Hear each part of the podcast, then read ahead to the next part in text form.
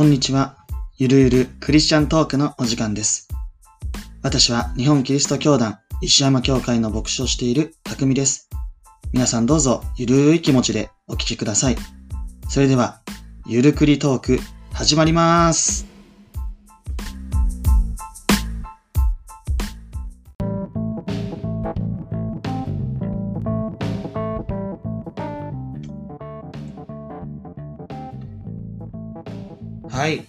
ゆるゆるクリスチャントーク第4回目になります。これ実は第4回目なんですよ。あれ実の話実はですね、第3回目を数時間前に収録していて、でさっき配信したばっかなんですよね。だからあの、2本目ということで、若干疲れております。だから、あの、手を抜くと思います。どうぞよろしくお願いします。最後までゆっくりお聞きいただけたらと思います。えー、それでは、第4回目。いやー、一度話聞いてみたかった、この方をちょっと、あのゲストとして呼びたいと思っております。では、ゲストをお呼びいたします。浜ちゃん、どうぞパチパチパチ。ます。浜ちゃんは浜崎。浜崎。浜崎の方ですね。あそうなんですね。浜崎、はい。ゆうきさんですよね。そうですね。ゆうき。はい。や実はあの僕はあまり詳しく知らなくて。あのクラブハウスでクラブハウスという、まあ、アプリですよね。SNS で出会ってすごいあこんななんだろう真面目なクリスチャンおるんやなってこう思って聞いてたら びっくりするぐらい炎上してて。でその一気に親近感湧きましたよね。なんかめちゃくちゃ僕からしてみると僕の価値観からしてみるとあの信仰者としてこう全く間違ったこと言ってないのに炎上したんでうわこんな人おるんやと思って毎回ねちょっとゆっくり話聞きたいなって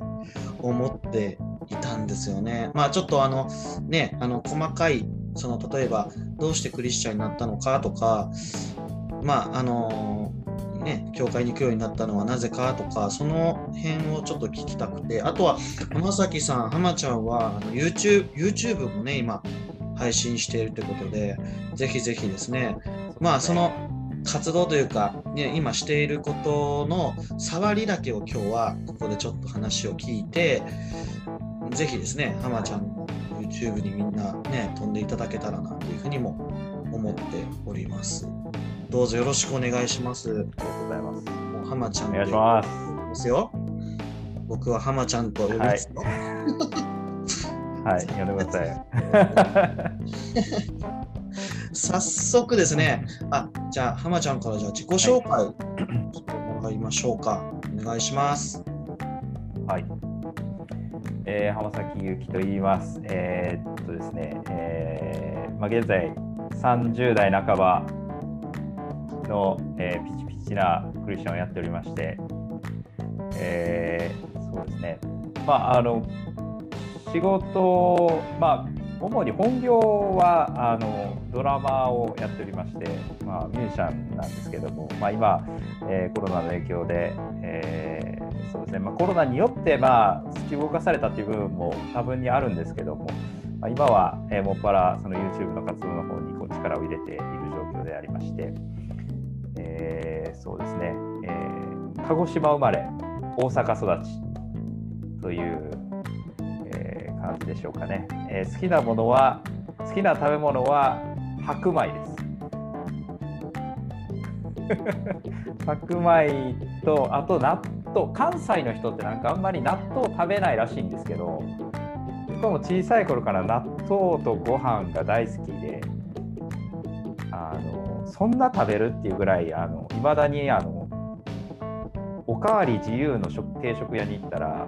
そんな食べるっていうぐらい白米食べますね。ということでそんな感じで、えー どうぞよろしくおあ願いしりがとうございます。ます。本業はドラ ドラムを叩いてるんですよね。本業はドラ,、ねドラマードラマーってことですよね。あそうなんだ、はい、そうです。じゃあ、本当やったらドラムを叩いていたけども、今はコメントで叩かれるっていうね。うん、そうそうそうです。叩く方だったのに叩かれる方になったっていう感じ。いやなんかね、それが、それがめちゃくちゃ印象的やったんですよね。最初ね、最初。ああ、そうなんですね。うん、いやいやね、僕の今までこう学んできた筋道というか、それにすごく合うんですよ。だから聞いてて僕は安心するんですけど、ああのやっぱいろんなクリスチャンクリスチャンの方いるんでね、うん、YouTube もあのほぼ見させてもらってます。あのめちゃくちゃ分かりやすいあありがとうございます。ですよ。本当に分かりやすいなと思ってますね。あありがとうございます。あの、えっと、今、教会はどちらに、どちらの教会なんでしょうか？バーは、えっと、マスタードシードクリスチャン教会の京都の方の教会に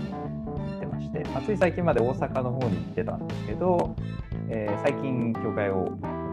移りまして、京都の方に行き始めたっていう感じですね。コロナででも、礼拝っていうのは、なんか変わったことってあるんですか？そうですね、えーっと、大きく変わったことっていうのは特になくて、まあ、今まで通り、その教会の礼拝に、定員は、えー多分半分以下で抑えていて、でもそれでも半分も来ることなくて、うん多分ほとんど20%、30%ぐらいの方が、まあ、実際にフィジカルでその場所に来られてて、で同時に、えー、とインターネットでもそのストリーミング配信みたいなのをやっているので、まあ、家で参加されてる方が大多数っていうような感じですかね。ちなみにそのマスターシードっていうのはどういうなんていうか団体っていうか、えー、と一応単立の教会ではあるんですけど、まあ、名古屋から始まりまして、まあ、あのアメリカ人の宣教師の方々が始めた、えー教会なんですけどもだからまあインターナショナル教会ですね、まあ、日本人にフォーカス日本人に対しての伝道にフォーカスしているこうインターナショナル教会みたいなイメージが多分一番しっくりくるかなと思うんですけど。今現在名古屋が最初にできてその次大阪ができて、えーその次神戸ですかね。で、え2年か3年ぐらい前に京都ができてで、えーその後東京ができてでつい最近仙台ができたっていう感じですかね。北の方も東の方も。うんそうなんですね。そうなんですね。えインターナショナルってことはそのえ英語がやっぱり中心になるんですよね、そうですね。あの英語全然喋れない方もおられるんですけどあの基本的に礼拝自体はバイリンガルの礼拝なので、えー説教が、まあ、日本人の方が説教するときは英語の通訳が入って、うん。でえー英語の説教のときは日本人の、えー日本語の、えー通訳が入るっていうような感じですかね。あのすごい素朴な疑問ですけど鹿児島から、えーは関西大阪？に来られたんでしたっけ、はい、鹿児島にいる時から教会って言ってたんですか、あ、えっ、と、そうですね、僕の、僕の記憶にあまりないぐらいのタイミングで大阪に越してきてまして、でえっ、と、僕の家庭っていうのがエホバの商人の家だったんですよ。で、まあ、だからまあ、そうですね、生まれた時からエホバの商人の中で育って、で、そうですね、まあ、その中でずっと育って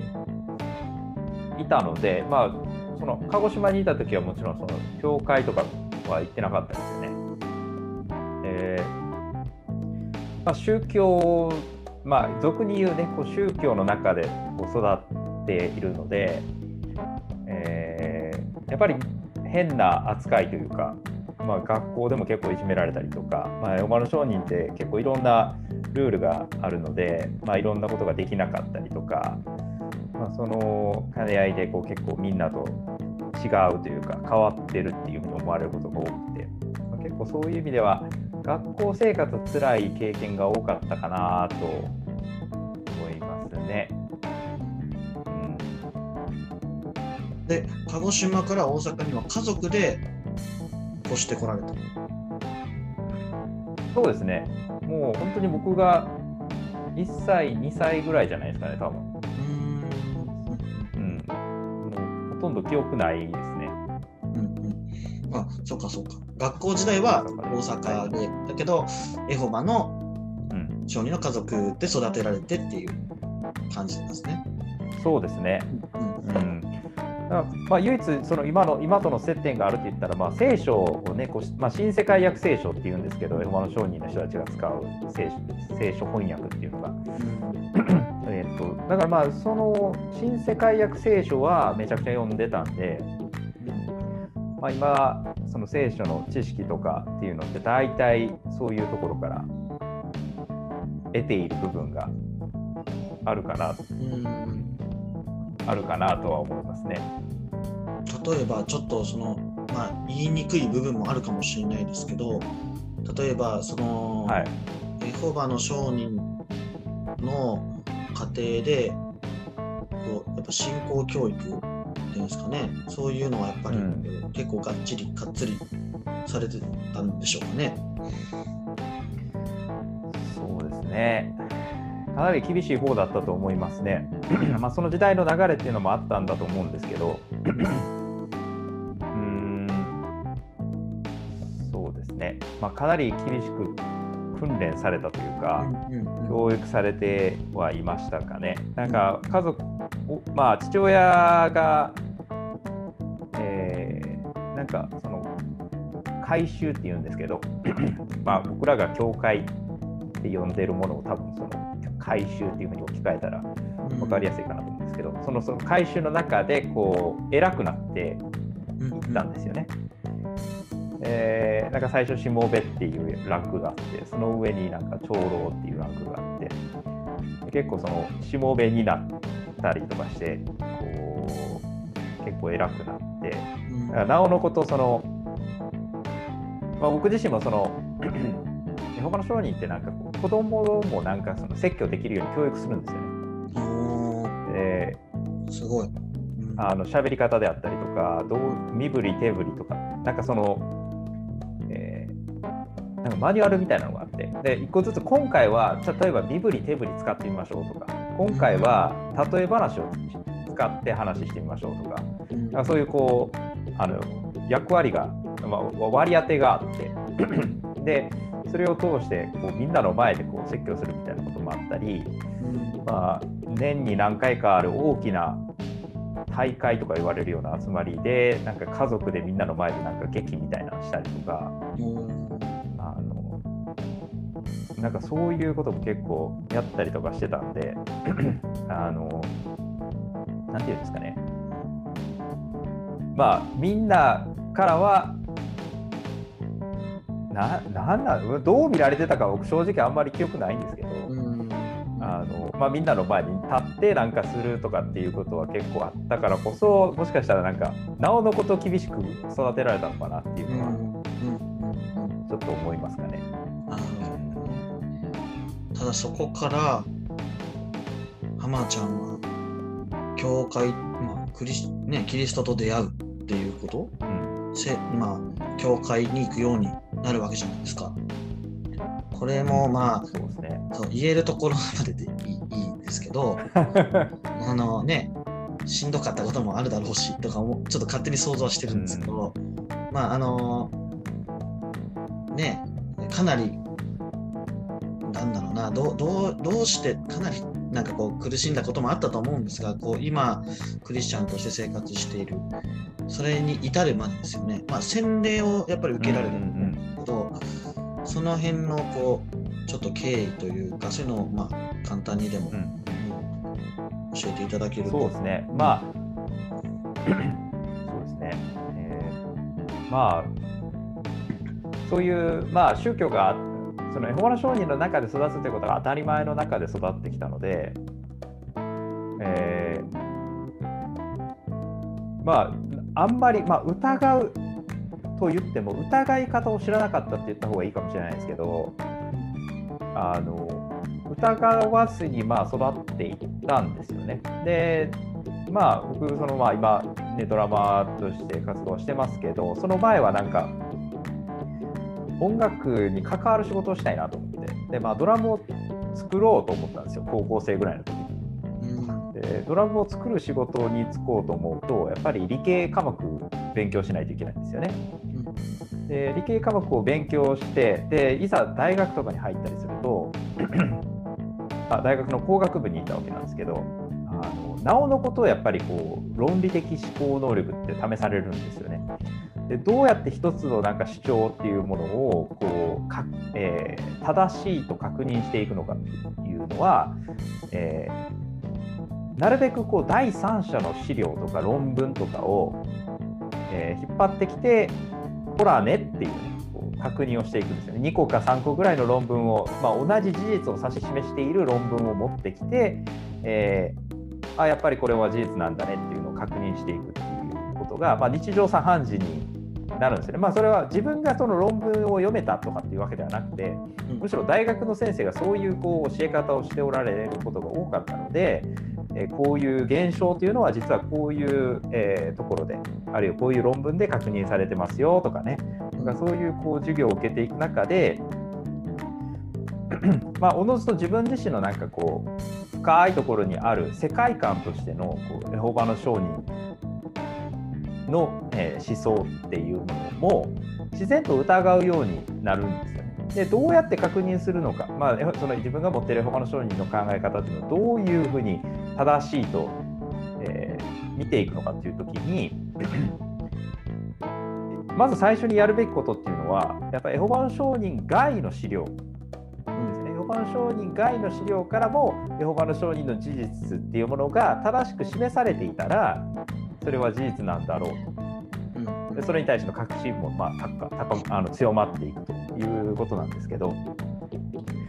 えー、そこであのエホバの証人自体がエホバの証人以外が出している資料に対しての態度っていうのが見えてきたんですよね。あなるほど夜エホバの証人ってエホバの証人の中で持っている、まあ、出版されている雑誌資料本以外のものを読むことを極端に嫌うんですよ。うん、でなのでその姿勢がまず最初に結構こう何て言うんですかね危険信号が灯ったタイミングで。ということはこれってカルトにもなり得るよねってなったんですよね。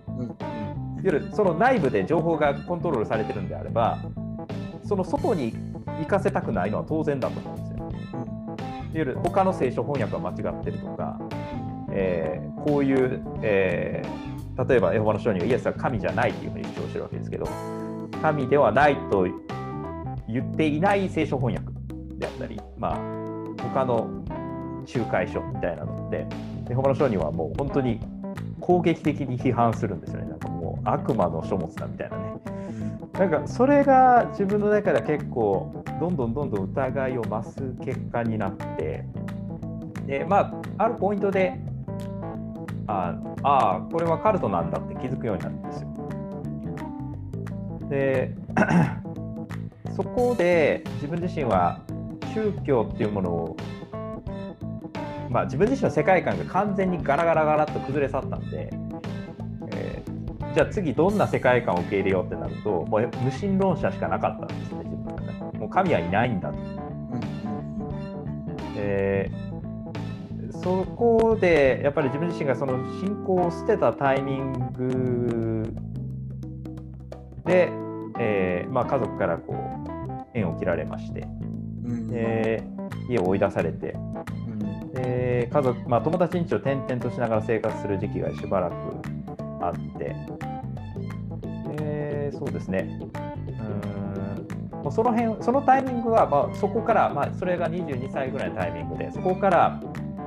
大体5年ぐらいは、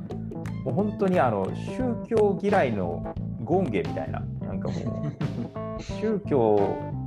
に対してもう本当に積極的に攻撃を仕掛けていくタイプの、あの、まあ、無神論者でしたね。自分の周りにもやっぱり理系の人たちが多かったですし、一番つるんでたのはね、宇宙物理学者だったりしたので、あのまあ、そういう人たち、まあね、宇宙物理学者にもクリスチャンであったりとか、有神論者の方々いますけど、その僕の友達っていうのは、もう強烈な無神論者だったんで、もう2人でこう、やっぱり無神論だよねみたいな、神なんていないよねみたいな、なんかこう、今で言うなんかクリスチャンの中ではセルグループとかね、スモールグループみたいな感じかもしれないですけど、なんかいつもなんかそうやって集まって酒飲みながら、こう 宗教を信じてる人たちはバカだよねみたいな話を結構してた時期が5年ぐらいありましたね。で自分自身が、まあ、そういう聖書っていうもののそばで育ったっていうことが、まあ、あの結構どれぐらいまで自分の人生に影響してるかを分かってなかっただけなんですけど、なんかちょこちょこ例えばその自己啓発本とか読んでも聖書とかでいう言葉出てくるんですよね聖句とか。でそれになんかこう嫌気がさしてきてでも宗教嫌いじゃないですか、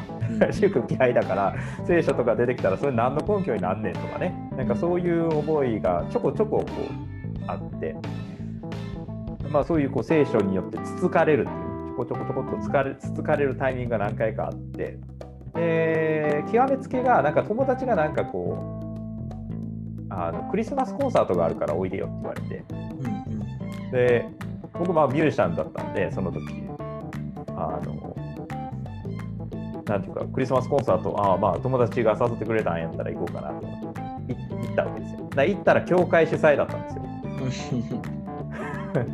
よくもまあ俺を読んだなっていうねいう話なんですけど、まあ、僕からしたらもう完全に騙されたと思って。で誘った本人これこれがまたねタチの悪いことに誘った本人クリスチャンじゃないんですよ。でだから文句言う相手がおらんのですよ。なるほどね。でその本人はなんかあ楽しそうやからおいでよっていうテンションで呼んでたんですけど、うんうん、なんかあんまり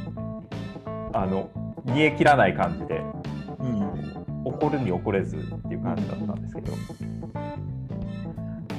うん、そこでやっぱりこう聖書の話がもうがっつりされたんで、何、うん、て言うんですかね。あのもうこの際にこの際聖書っていうもの自体を自分の人生から抹殺したいと。思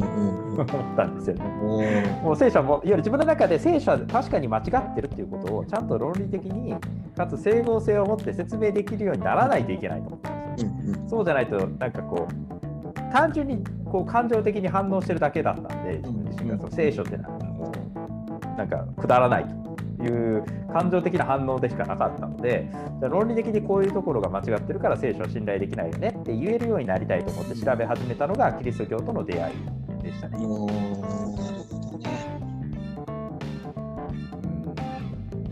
でも悲しいことにやっぱりほとんどの教会まあそんなにたくさん行ったわけではないですけどやっぱり行った教会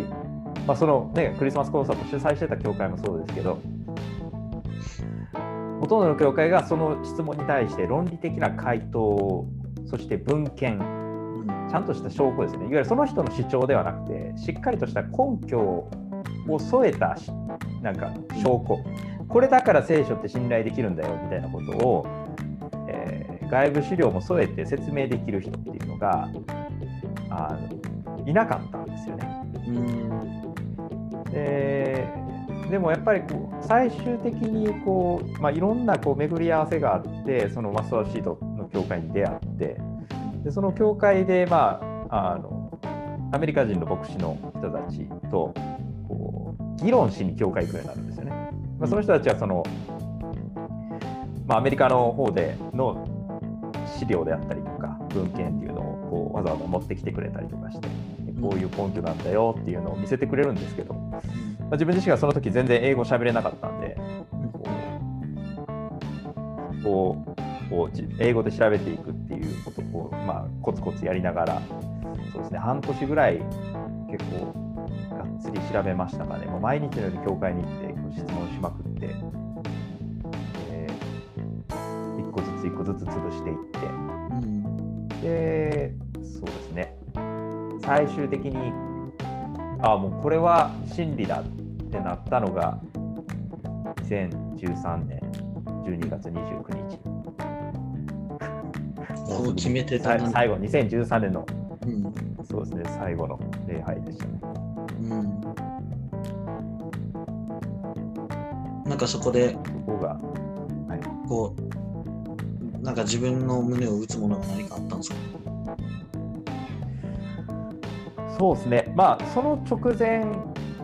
ぐらいに、もうすでに自分の中で論理的には、聖書は整合性があって、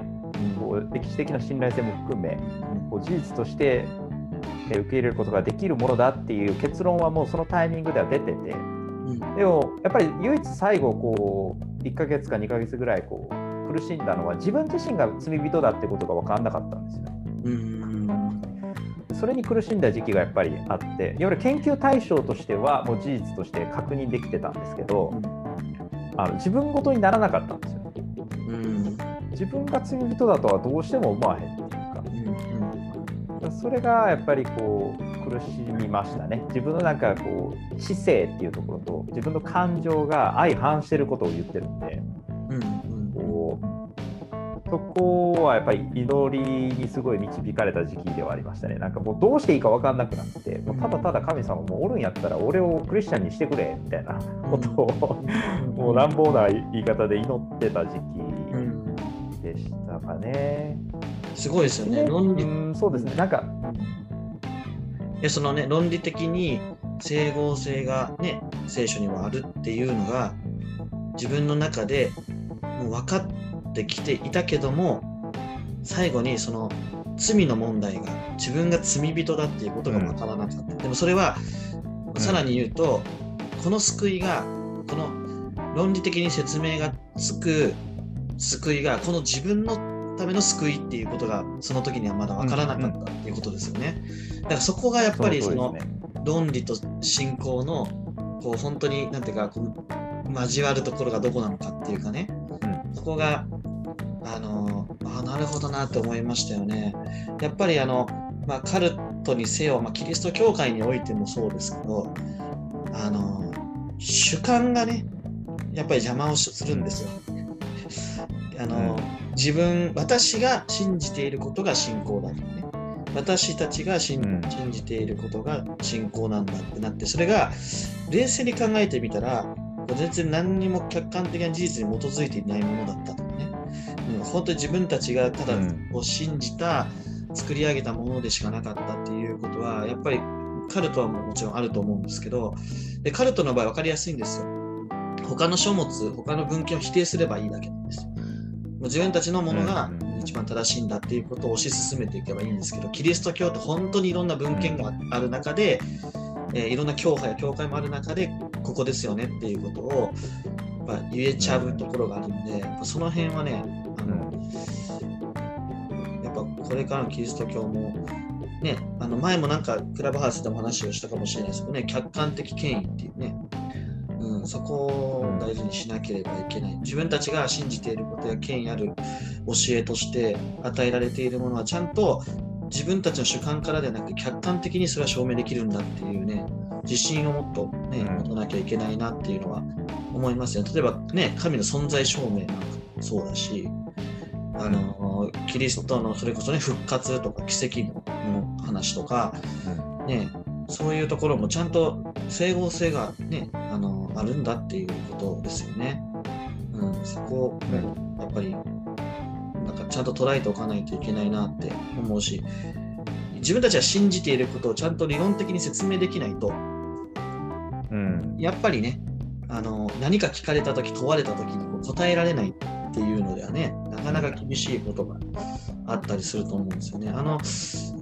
えっ、と、浜ちゃんは、えっ、と、今 YouTube でも言ってますけど、その弁え弁証、キリスト教弁証論。キリスト教弁証、うん、ね。あの、このタイトルも、弁証学とか論とか言われます。クリスチャン弁証か浜ちゃんって呼びたいんですけど、いいですか？大丈夫です。ありがとうございます。光栄です。まああのまあ、弁証論とかね、弁証家とかいろいろ言い方あると思うんですが、その弁証するっていうことですよね。それって多分、はい、これ聞いてる方の中には、まあ、クリスチャンになりたての方とか、多分そういう言葉を聞いたことがない人いると思うんですよ。で、まあ一言で言えば、浜ちゃんの YouTube 見てよって話なんですけど、はい、あの、まあ、ここで、まあもうすぐまあ30分ぐらい経ちそうですので、まあなあの細かい説明できないかもしれないけれども、まあ、弁償って何なのかで、えー、なぜそれが必要なことなのかですよね。うん、それその辺をちょっとこう聞きたいなと思います。はい、そうですね、まあ、キリスト教弁証学っていう、ね、言葉を聞くとあの非常に難しく聞こえるので、あのね、こうあんまりこう言いたくないんですけど、まあ、このキリスト教弁証学っていうもの自体は第一ペテロ3章15節そして16節をベースに、えー、している、まあ、学問の領域でして、まあ、何を言ってるとか、まあ、シンプルに言っちゃいますと、まあ、この第一ペテロ3章15節では、えむしろ心の中でキリストを主とし聖なる方としなさい。あなた方のうちにある希望について説明を求める人には誰にでもいつでも弁明できる用意をしてなさい。でこちら、え、16節も大事なんですけどただし柔和な心で恐れつつ健全な良心を持って弁明しなさい。そうすればキリストにあるあなた方の善良な生き方を罵っている人たちがあなた方を悪く言ったことを恥じるでしょうと。いうふうに書いてありまして。でキリスト教弁証学っていうのは一言で言うと私たちの心の中にあるキリストにある希望っていうものを、えー、弁明する。キリストにある希望についての質問に答えるように、えー、準備しておく。っていうことをクリスチャンの方々に、えー、励ます学問っていうふうに言うことができると思います。で実際こうクリスチャンにだだけ必要なもの、えー、として私たちはそのキリストの中にある希望というのをクリスチャンしか持っていませんので、えー、クリスチャンが持っている希望っていうものを、まあ、多くの人たちに伝えたいと思ってるわけですよね。それが大宣教命令の中にある、やっぱりこう述べ伝えなさいと、福音伝えていきなさいというふうに命令されている部分の中心にあるところだと思うんですけど、えー、でも多くの方がやっぱりこうこの辺の準備っていうのがなかなかできておられない方が非常に多いので、まあ、特にそのキリスト教弁証学でフォーカスが当たっているのは、えー、キリスト教の理性的な側面ですよね。えー、理性的な側面っていうのを、えー、分かりやすく、え、多くの人たちに伝えていく、あるいは、えー、いろんな方からの、え、反対論であったりとか、これって間違ってるんじゃないんですかって、キリスト教に投げかけられる、え、疑問、あるいは反対論に対して、え、答える準備をしておくいうことが、えーキリスト教弁証学の中心にあることだと思います。多分それってでも日本の教会でね結構大事ですよね。だってこれ自分たちの信じているというか、まあ、自分たちが希望だと信じて告白していることが何かっていうことをちゃんと言葉で弁明できないとその伝わらないですよねまず。そうですねだからなんだろうな。決しあのもう一つね、16節、第一ペテロのね、3章16節も大事ですよね。け決してあの、なんだろう、ね、バトルしてるわけじゃないんですよね。要するになんかこう、うんうんうん、自分たちの理論を正当化して相手を倒していくっていうようなこと、まあそういう場面もあるかもわからないけども、だけど基本的には、はい、その穏穏やかにっていうんですかね、えーと、敬意を持って、柔和な心で、柔和な心であのキリスト教の希望を、まあ、理理性的な側面をこう弁明していくっていうことですよね。まあ、だって日本のね、日本人ってキリスト教で1%満たない。ね、で、あなたの宗教は何ですかって聞かれたら、その日本あのなんだろう日本の人口よりも多いんでしょ？あって。なんか日本の人口よりも信じてる宗教の方が多かったりとかっていう、なんか、うん、なんかね、そういうのも聞きますし、やっぱりそういう国の中で、環境の中でキリスト教を述べ伝えていこうと思ったら、私たちは希望としていることをきっちりと弁明できて、で、ね、そういうことは必要になってくると思うんですよね。なんかね、誰かがうわ浜ちゃんが言ってたのかな？弁償、え、弁償額は慰めの学問だみたいな。誰か言ってたかな？浜ちゃんじゃない？それは多分僕じゃないかもしれない。あ、じゃないですかね。なんか、慰めの学問だみたいなこと言ってた人がいて、え、面白いなと思って。僕の勝手なイメージは、あ面白いですね。うん、僕の勝手なイメージは結構こう、なんやろう。まあ、いさっき言ったこととちょっと矛盾しますけど、僕の勝手なイメージですよ。イメージは、その自分たちの信仰と他の信心みたいなものをこうぶつけ合っていくようなイメージが勝手にあって、結構こう、なんだろう、バトル的なイメージが強かったんですけど、でも、つまり自分たちが信じていることを知ることによって、キリスト教の理性的な面をこう知っておくことによって、最終的に自分自身が慰められていくっていうか、うん。うん、なんかそそういうことなのかなっていうふうに僕はそれを聞いてて、思ってね、面白いなと思って、うん、聞いてたんですけどね。そうですね。あのやっぱりこう2つの側面があると思ってまして、やっぱり自分、キリスト教、じゃあごめんごめんなさい、クリスチャンの内側での、えー確信を、えー強めるっていう役割、これだけでもキリスト教弁証学には非常に、えーもう大事な意義があると思ってまして、えー皆さんがここどのようにクリスチャンになったのかってやっぱ皆さんそのいろんな経験であったりとか体験を通してクリスチャンになられたと思うんですけどその自分自身が主観として自分自個人の経験として、え感じたキリストの恵みそして自分自身の罪深さ、えーまあ、福音の根幹を成している経験っていうものが、えー確かに自分だけが単にこう妄想として経験したものではなくて、えー確かな事実として、えー確信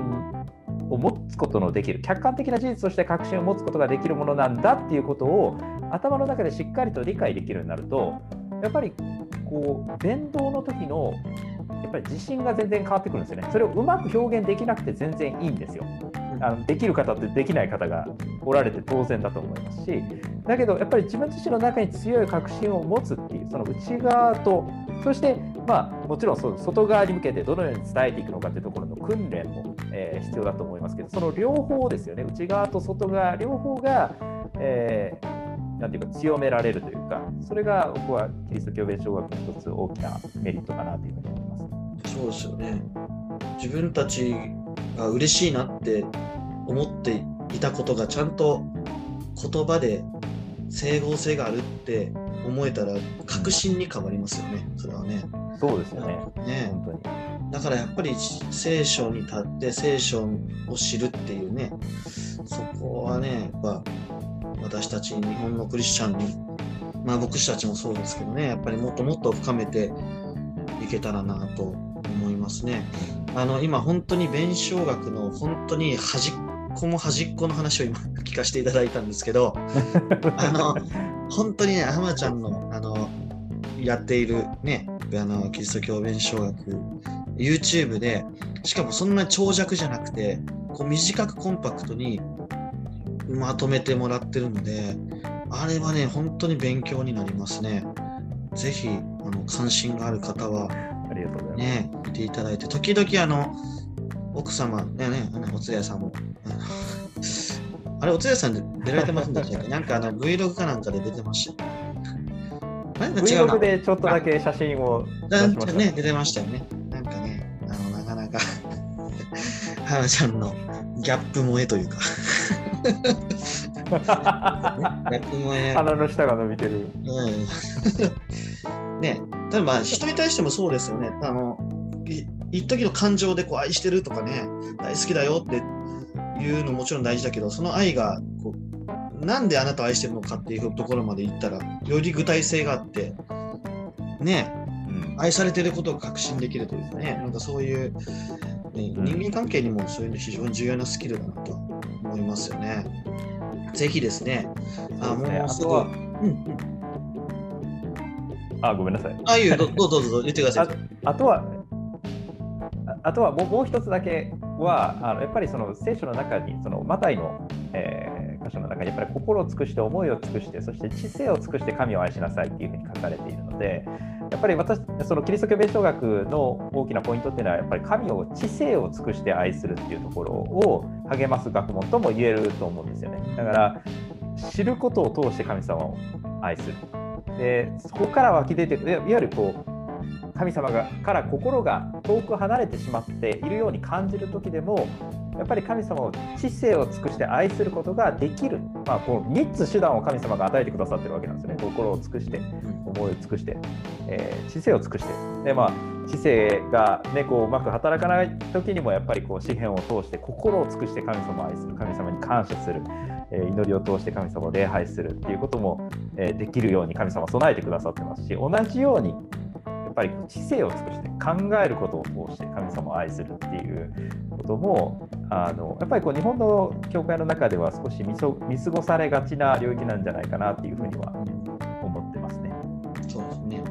ちょっと避けたくなるやつですよね。避けてきたクリスチャンの方も多かったんじゃないかなと思いますよね。